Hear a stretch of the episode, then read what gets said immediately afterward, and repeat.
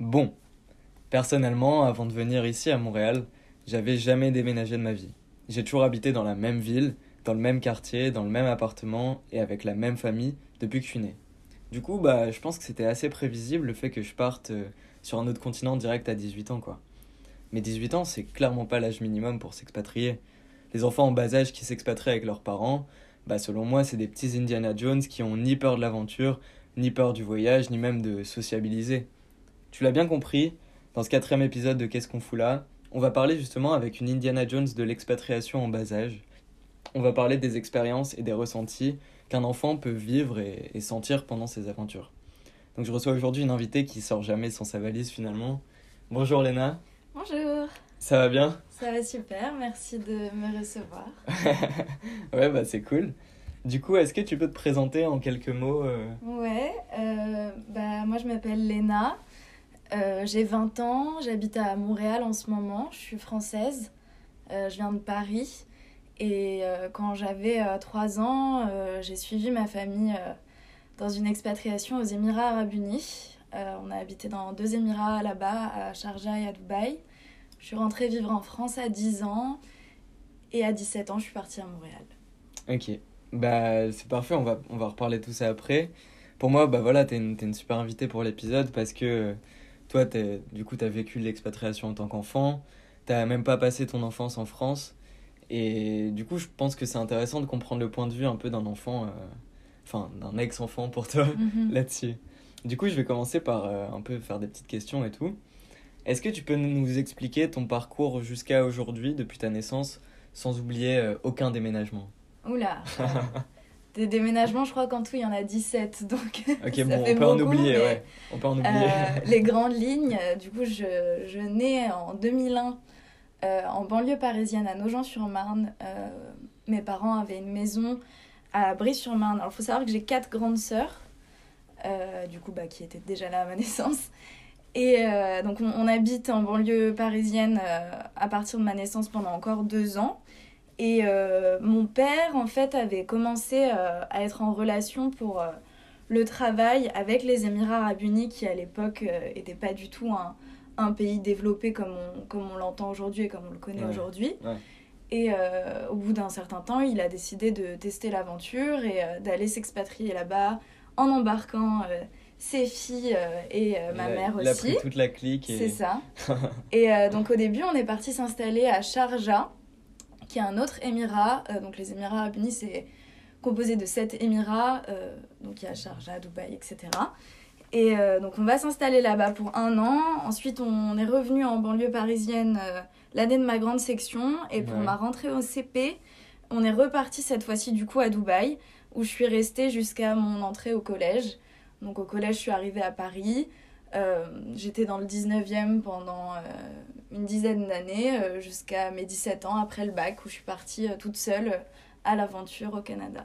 Ouais, donc t'es parti. Et, et ouais, bon, bah, on a oublié plein de déménagements C'est ça. quoi, mais on a compris les grandes C'est lignes. ça.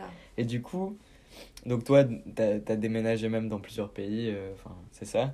Ça fait quoi en tant que gosse de, de déménager aussi souvent Tu sais, quand t'es enfant, je pense que t'as besoin d'attaches ou de, de, de, de trucs qui sont un peu récurrents. Ça fait quoi du coup de bouger tout le temps euh, Hum, comme ça? Bah en fait moi ça s'est assez euh, bien déroulé parce que à l'âge où de mon premier départ j'étais trop jeune pour vraiment avoir euh, conscience du Mhm. départ et même pour pouvoir euh, l'appréhender. Moi j'ai juste suivi mes parents et mes sœurs et c'était tout ce dont j'avais besoin à cet âge-là. Ouais, Et euh, après, c'était vraiment euh, toute mon enfance qui s'est passée au même endroit, à Dubaï.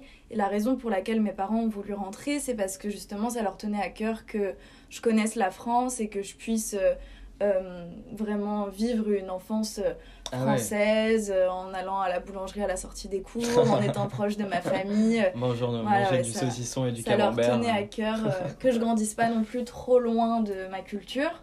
Ouais. Et euh, du coup, grâce à ça, ça m'a permis d'avoir un peu euh, un, un repère. un- Mm. Parce que finalement, c'était un peu une autre expatriation de partir en France, vu que j'avais jamais vraiment habité là-bas. Mais j'ai quand même réussi à trouver ma place et à Ouais. trouver un, un pays dans lequel je me sentais bien. Et finalement, le Canada, c'était une décision plus personnelle. Donc j'ai l'impression de jamais vraiment avoir été euh, tiraillée par l'expatriation. Ouais, je, je capte. Et du coup, cette, cette culture du coup que t'as pas eu en tant qu'enfant, culture française, est-ce que euh, ça t'a fait quelque chose quand t'es revenu en France euh, en grandissant? Est-ce que t'as vu peut-être un décalage avec euh, toi et les autres quand, Enfin, c'est quoi T'es es revenu en France quand t'avais 10 ans? Quand j'avais 10 ans, ouais, j'ai vu un vu décalage un gros décalage. Ouais? Mais je pense pas forcément que c'était par rapport à la culture que j'avais pas, Mhm. mais plus à celle que j'avais. Dans le sens où moi j'avais grandi dans un monde totalement différent de Paris, Ouais. euh, où il y a une mixité culturelle qui est immense. euh, le, c'est anglophone, j'étais dans une école franco-libanaise toute ma vie, donc euh, j'avais pas vraiment la même vision du monde et, et même les mêmes habitudes en fait, Ouais. parce que je débarquais dans une école primaire, on est encore vachement jeune et, et j'avais ma propre vision de la réalité en tant qu'enfant qui n'était pas la même que les autres. Donc ouais, ça, ça a fait le, le plus grand décalage. Et, et tu l'as tu l'as vécu comment? Tu l'as ressenti comment? Est-ce que tu t'es dit faut que je m'adapte aux, aux autres ou est-ce que t'étais plus en mode bon bah je vais être moi-même et puis si les autres ils m'aiment let's go tu vois? Est-ce que enfin en tant que, que enfant qui revient en France comment t'as as géré ce décalage? Euh, je trouve que ça s'est assez bien passé. Au début, c'était quand même un peu difficile. Ouais Euh, mais euh, assez naturellement, finalement, j'ai j'ai pris mes marques et euh, je me suis sentie très vite à l'aise. Et, et maintenant, je trouve que c'est la, la meilleure chose qui me soit arrivée de rentrer à Paris quand j'avais 10 ans. ouais t'es contente Je suis vraiment contente. ouais. Et puis, j'ai pu être plus proche de ma famille, de mes sœurs qui étaient ah ouais, rentrées. c'est sûr Donc, Ouais. euh, c'était non, c'était ah oui parce que tes sœurs elles, elles étaient pas restées euh, toi t'es restée à Dubaï pendant toute la période et tes sœurs elles étaient plus grandes donc elles sont parties euh, au Congo. c'était ça. Et ok, bah génial. À Dubaï, l'ambiance, est-ce que c'est plus pain au chocolat ou chocolatine dans les, dans les boulangeries Alors moi j'étais une grande chanceuse à Dubaï parce Ouais. qu'il y avait un Paul juste en bas de chez moi et là-bas quand t'es français, Paul c'est une denrée rare, Ah ouais, c'est vraiment euh, génial. Donc bon déjà euh, team pain au chocolat, Ouais. Mais, Mais, euh, pour moi, c'est différent parce qu'à Strasbourg, il n'y a pas de. Ouais, ce petit pain hors Strasbourg, ouais, c'est compétition ça. quoi. Strasbourg, il n'y a pas de compétition. Nous, on est. Pour nous, un petit pain au chocolat, c'est un, un- Enfin, un pain au chocolat, c'est un petit pain. Et tu sais, quand j'ai vu le débat pain au chocolat ou chocolatine, j'étais en mode bah. moi, je m'en fous complètement. genre, moi, c'est un petit pain. Ok, donc à, à Dubaï, du coup, chez Paul, c'est pain au chocolat. C'est pain au chocolat, baguette. D'ailleurs c'est une des premières phrases que j'ai appris euh, à dire en anglais. J'allais chercher le pain pour mes parents. Je disais Ouais. Can I have one white bread with slices, please? Et voilà. Comme quoi, même à l'étranger, euh, j'ai grandi comme une bonne française, quoi. Ouais, c'est ça. Euh, on va parler un peu de, du coup, vraiment ton expatriation euh, en tant qu'enfant, le fait d'être euh, un enfant, quoi, loin de la France, euh, issu de parents français, etc. Euh, on va d'abord parler de Dubaï en tant que gosse. Ça peut être le rêve de beaucoup. C'est comment euh, niveau parc d'attractions et Oh là parc là. à thème et tout. Incroyable. Je pense que ça aussi, c'est une des meilleures choses qui me sont arrivées d'être enfant à Dubaï parce que euh, t'es dans une espèce de magie euh, constante et c'est l'été tout le temps. C'est Ouais. À la sortie des cours, j'allais à la piscine. Le week-end, j'allais à la plage. Ouais, Euh, la rêve, vie, c'est tout le temps une fête. Et en plus, j'avais euh, des yeux assez innocents par le fait d'être enfant. Maintenant, j'ai j'ai pas vraiment le même rapport à Dubaï. Bien que ça soit un endroit que je porte bien au chaud dans mon cœur, il y a des choses qui me dérangent maintenant euh, dont j'étais pas conscience en tant qu'enfant. Donc ça, je le prends comme un avantage aussi. Et euh, non, c'est incroyable. Bah, Il y, a, il y a des parcs d'attractions partout. Ah ouais, mais ça. Il y a et des trucs euh, complètement fous, quoi. Par exemple, euh, il y a, il y a une, une reconstitution d'une ville Ouais. euh, dans un centre commercial. euh, ça s'appelle Kidzania. Et c'est toute une, une, une fausse ville, en fait, qui est faite pour les enfants, pour que les enfants puissent jouer aux adultes. Ah ouais. Et donc, ils ont des partenariats avec euh, plein de marques euh, qu'on connaît très bien. Euh, la, la première étape, quand tu arrives, c'est de prendre un billet d'avion chez Emirates et puis Ah oui. d'aller ouvrir ton compte en banque à HIBC. Tu vois, donc ouvres ton compte en banque. Ouais, et après, en gros, tu tu t'amuses toute la journée à, à jouer à l'adulte, à faire des métiers. Ouais, t'as des métiers. T'as des listes de courses, euh, ils te mettent dans un supermarché, t'es là, tu dois trouver. Et, t'as de l'argent et tout. euh. Ouais, t'as les kids zoos, ils appellent ça. Et après, tu peux aller du coup euh, au théâtre de Kidzania. Et. Quand t'es gosse, c'est le rêve. c'est le rêve. Tu vis dans Playmobil Land, Ah, c'est incroyable. Il y a les- des parcs aquatiques à tout va. Non, puis la Ouais. grandeur, t'es t'es là, t'as 6 ans, t'es dans le plus grand magasin de bonbons du monde. Ah ouais, bah à fou, chaque fois, quoi. Dubaï, tu sais, c'est Toujours le, le plus grand. le plus grand du monde, ouais, le, le mieux du monde. Donc euh. quand t'es petit, c'est encore plus grand. Ouais, ouais, ah, mais trop bien. Ah, mais c'est le rêve de beaucoup de gosses, je pense. Est-ce que, euh, au-delà de ça, euh, avoir été euh, expat en tant qu'enfant, du coup, à Dubaï, ça t'a apporté des ressources ou une maturité Ouais. Ou tu vois, le fait de partir, pas forcément à Dubaï parce qu'il y a les parcs d'attractions, mais Mhm. vraiment de, le fait de partir loin, ça t'a apporté une maturité ou quelque chose, des ressources, des trucs en plus, des trucs en moins Euh, énormément. euh. Ouais. Et euh, pour moi, il y a surtout deux choses qui se démarquent. La première, c'est que ça m'a donné l'opportunité de devenir bilingue parce que j'étais dans un pays anglophone. Moi, j'étais dans des écoles françaises, Ouais. donc j'ai suivi le programme français, euh, j'ai toujours étudié en français. Mais euh, là-bas, du coup, ils faisaient commencer euh, les cours de langue, notamment d'anglais, en moyenne section. Euh, donc grâce à ça, j'ai vraiment pu bien apprendre la langue et ouais. et, Et pratiquer et aussi. pratiquer, Bah euh, au quotidien. Ouais. Et euh, je vois vraiment euh, la différence. Euh, et la, la deuxième grande opportunité qu'il y a eu, euh, selon moi, c'est que du coup, euh, Dubaï, ça se situe au Moyen-Orient. Et, euh, et ça m'a donné euh, l'occasion de pouvoir partir avec ma famille euh, beaucoup plus facilement dans des pays euh, bien plus euh, exotiques, euh, Ouais. comme l'Inde, le Népal, le Sri Lanka, et ça m'a offert du coup une visibilité sur toute une partie du monde. Mhm. J'ai pu rencontrer énormément de gens euh, qui venaient euh, des Philippines, du Pakistan. Ouais. J'ai vraiment découvert une multitude de cultures en étant là-bas. Ouais. Et, Donc et étant jeune direct, t'as c'était eu un- enrichissant. une ouais. vision du Oui. monde. euh, Parce qu'aussi mes parents voulaient surtout pas que je pense que Dubaï c'était la, la vie, quoi, que c'était euh, Ouais. le monde et que tout se passait comme ça. Ouais. Euh, parce que Dubaï c'est quand même un lieu qui est assez idyllique. Et, euh, ouais, et je ça- suis en contente, apparence, ouais. oui, c'est ça. Surtout pour un enfant. C'est ça, donc je suis contente vraiment d'avoir pu me rendre compte de, du monde dans lequel j'y vivais. Ah mais c'est hyper, c'est hyper cool de la part de tes parents, même tu sais, de- d'avoir fait des voyages un peu, Mm. je sais pas, pas forcément les, les plus conventionnels et, et donner à, à toi, euh, du coup, la, la fille Ah, qui a jamais génial. vu la France, C'est euh, génial. Ouais. juste euh, cette vision Bah, du je monde. connaissais pas l'Europe en fait jusqu'à très tard. Ouais, et puis dans tous les cas, tes parents, ils savaient qu'ils allaient revenir, non? C'est ça. Ouais, donc ils ont préféré te faire voir l'autre partie du monde qu'on voit jamais. Ah mais c'est trop, trop, trop stylé. Ça m'a donné que, le goût du voyage. C'est ça, j'allais y venir. Ça t'a donné le goût de l'expatriation, tout ça. Est-ce que, est-ce que justement le fait d'être là-bas euh, à Dubaï et de faire plein de voyages, bah maintenant ça t'a juste donné envie de, de partir tout le temps, quoi? Euh, Comment, comment tu, tu te sens par rapport à ça?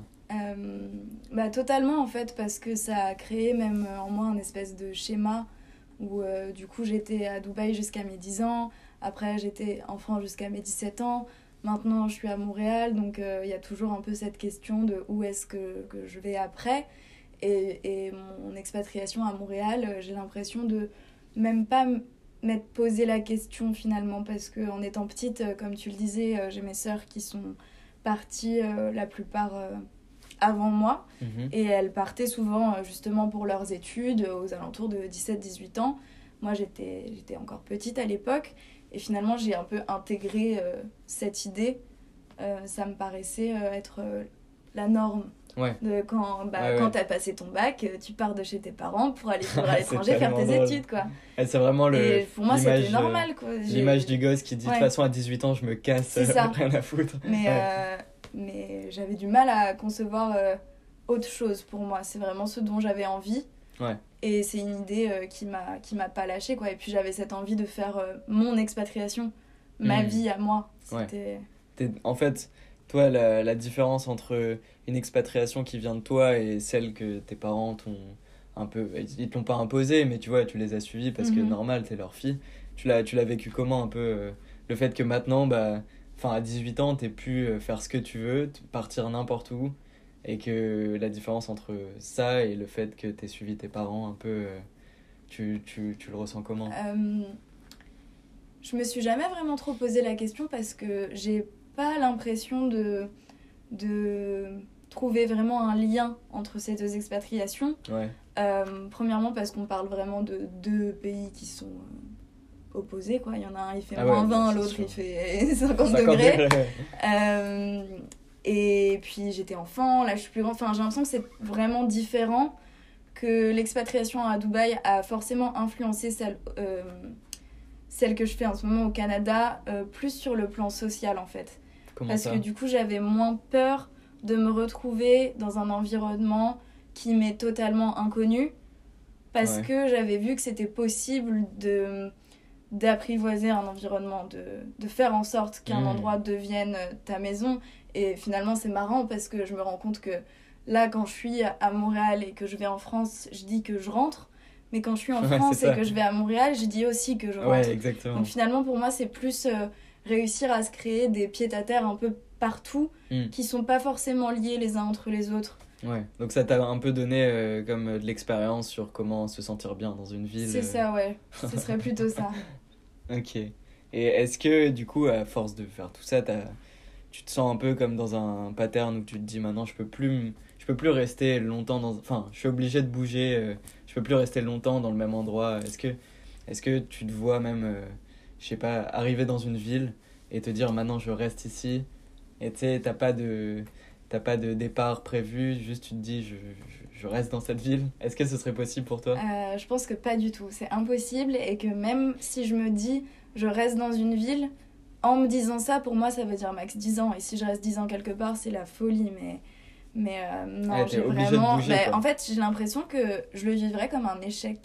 Si, Ah ouais? Euh, Ouais, comme Comment un- ça? Qu'est-ce que tu Bah, vivrais comme un échec? Le fait de, de revenir en, en France, par exemple, et d'y rester.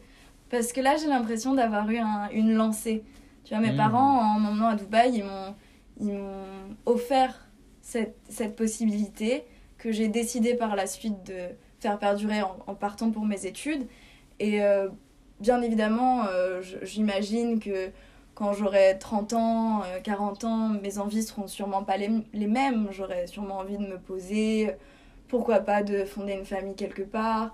Mais euh, pour l'instant, j'ai la bougeotte et, et je me demande juste où est-ce que je vais aller ensuite. Ouais. Je, je sais qu'il y aura d'autres destinations, peut-être qu'il y aura un passage en France entre temps, mais ce qui est sûr et certain, c'est que rester. le Canada, c'est pas ma dernière Ah expatriation. oui, ouais, et, mais si. et moi, depuis que je suis petite, je rigole en disant qu'à la fin de ma vie, il faut que j'ai habité sur au moins euh, une- fois sur chaque continent.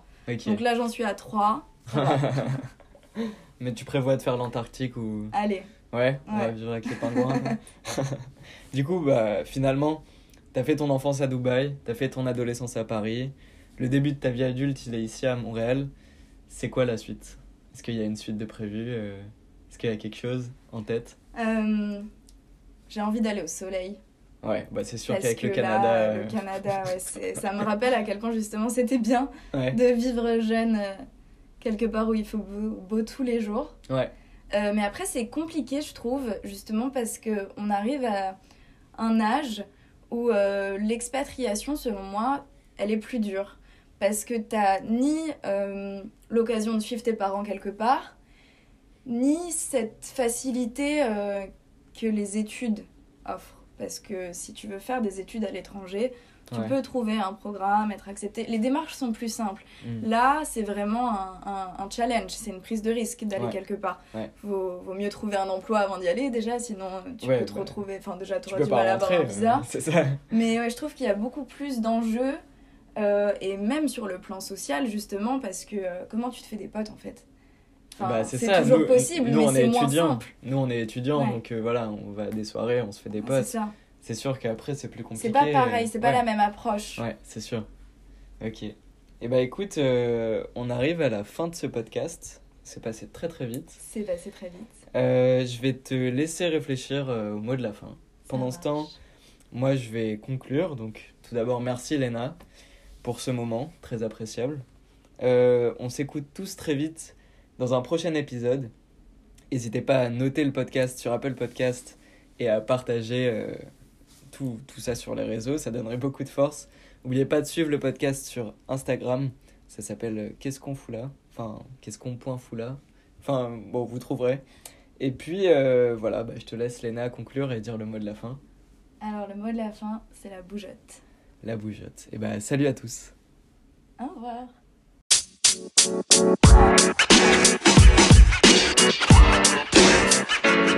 know, man. You.